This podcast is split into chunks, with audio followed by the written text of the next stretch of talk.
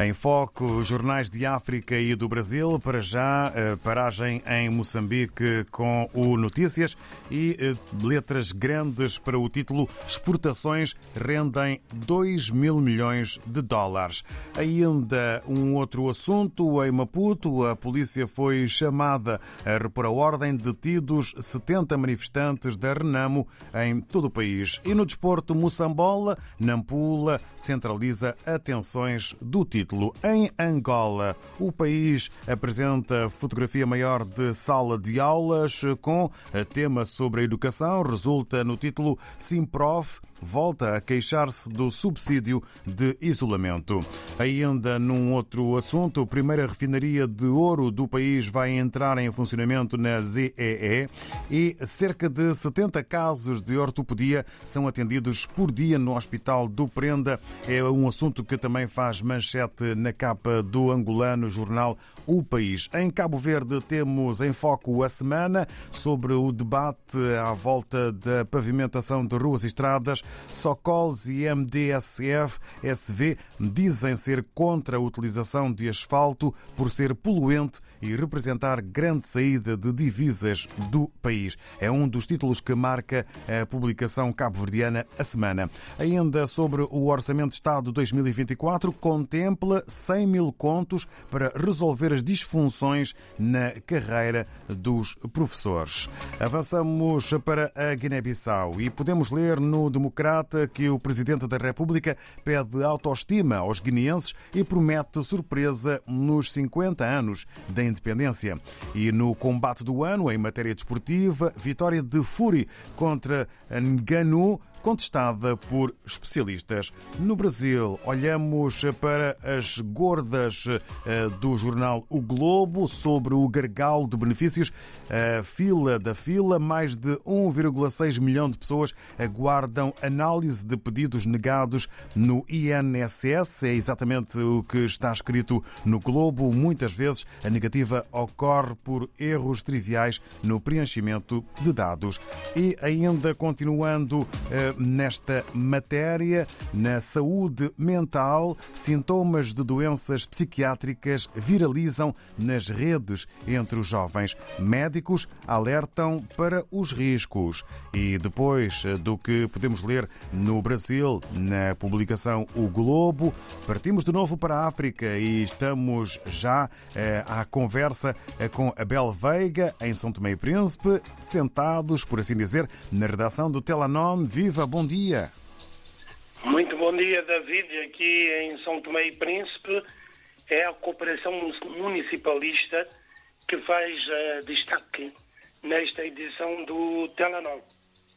Na Ilha do Príncipe foi realizado o quarto Fórum de Cooperação Municipalista da Lusofonia.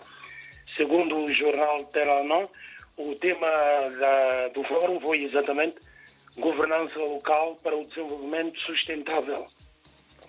O presidente do Governo Regional do Príncipe, Felipe Nascimento, destacou este evento como uma oportunidade singular, não só para a Ilha do Príncipe, como também para o arquipélago São Tomense. O fórum foi organizado, ou então patrocinado pela União das Cidades Capitais de Língua Portuguesa, UCA, e pelo Fundo Galego de Cooperação e Solidariedade. Cooperação descentralizada também foi um dos temas deste quarto fórum realizado na Ilha do Príncipe. a parte cabo-verdiana, ou então o presidente da Câmara Municipal de São Salvador do Mundo, de Cabo Verde, portanto, animou exatamente este tema, mostrando exatamente para a região autónoma do Príncipe as vantagens da, da, da parceria uh, que este município cabo-verdiano tem com Portugal, com a União Europeia e também com outros parceiros, uh, cooperação que permite efetivamente atrair financiamentos que impactam diretamente a vida das populações, melhora a vida das populações.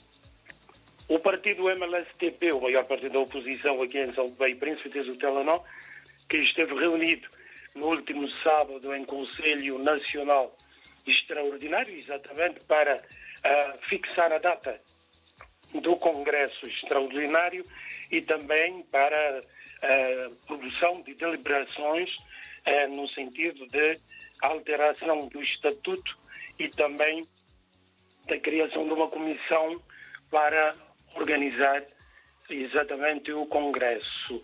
Segundo o MLSTP-PSD, eh, portanto, esses diplomas foram todos tratados, mas eh, na hora da votação a sala de reunião não tinha um quórum suficiente, daí que a reunião, portanto, o Conselho Nacional Alargado e Estatutário, uh, ficou adiado para o próximo sábado, 4 de novembro, onde os conselheiros vão então votar essas deliberações sobre a marcação da data do Congresso Extraordinário. Na página desportiva, o Telenor destaca a equipa da Ilha do Príncipe, Porto Real, que conquistou a taça de São Tomé e Príncipe, depois de vencer a equipa da Amadora de Agostinho Neto, aqui de São Tomé, eh, portanto, nesta grande finalíssima, por 6 a 0. A equipa de 6 de setembro, dos militares e os operários da Ilha do Príncipe empataram e levaram então a decisão final do campeonato nacional de futebol para a Ilha do Príncipe. O empate aqui no Estádio Nacional 12 de julho por 1 a 1, eh, portanto, transfere a decisão final para o Estádio 13 de julho, na cidade de Santo Antônio, na Ilha do Príncipe. Agora, de Semedo, atleta zondoense, deixou o Benfica e rumou para o Atlético da Póvoa.